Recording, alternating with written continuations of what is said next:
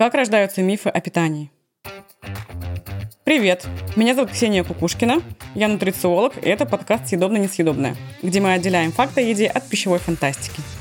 Каждый день я слышу одни и те же вопросы о еде, причем большинство из них связаны в первую очередь с мифами, страхами и заблуждениями на тему того, что можно есть, а что нельзя.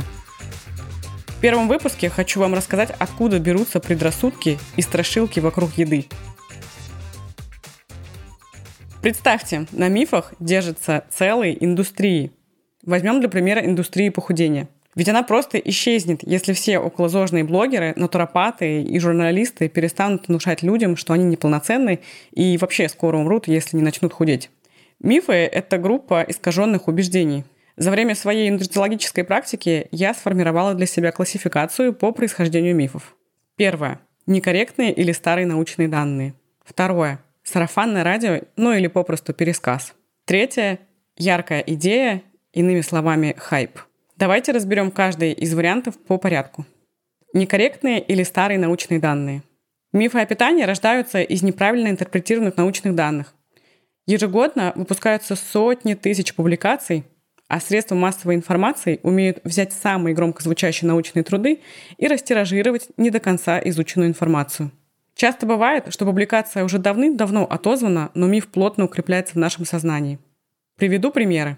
Миф о мочегонном эффекте кофе, миф о дробном питании, идеи о том, что глютен – это страшнейшее зло.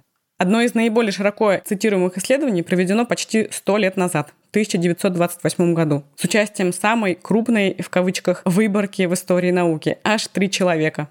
Это исследование показало, что якобы кофе производит мочегонный эффект. Исследования процитировали в статьях, книгах, так о нем узнал весь мир. Несмотря на то, что ученые уже много раз опровергли данные из этого мифа, он продолжает жить в наших умах. Второе. Сарафанное радио или пересказ. Примеры пересказов. Миф о двух с половиной литрах воды, миф о кардио мифы об инсулине и так далее и тому подобное. Например, в начале 20 века вышла вполне обоснованная статья. В ней говорилось, что нужно пить 2,5 литра воды. А в следующем абзаце было уточнение, что 2,5 литра могут быть взяты из всех источников питания, в том числе из чая, кофе и соков, продуктов питания. Кому-то было лень дочитать до конца, и при постоянных цитированиях и пересказах это важное уточнение просто потерялось.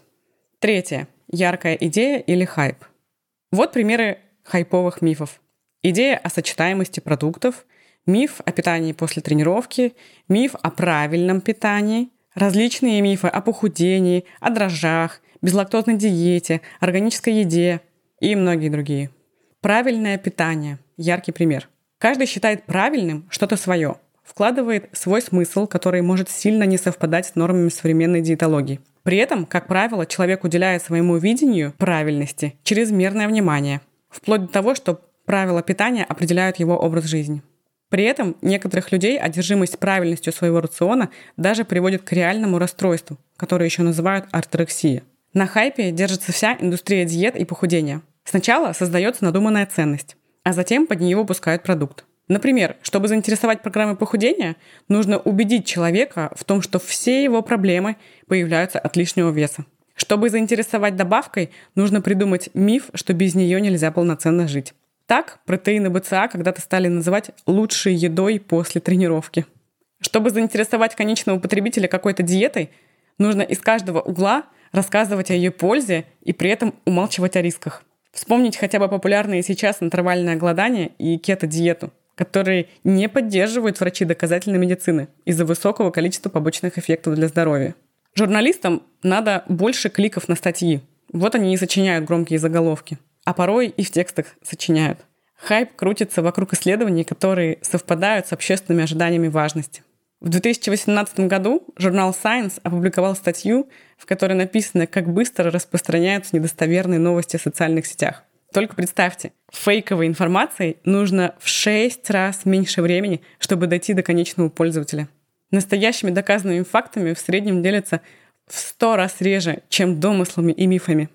Связано это с устройством нашей психики. Мы любим все новое, необычное, сенсационное, рождающее яркие эмоции. Ложная информация значительно больше правдивой. Я призываю вас пользоваться качественными источниками данных и подвергать сомнениям любые громкие заголовки в журналах и социальных медиа. О том, где брать достоверную информацию о питании, мы поговорим в следующем выпуске. А пока подписывайтесь на наш инстаграм, заходите на сайт, ссылки оставлю в описании.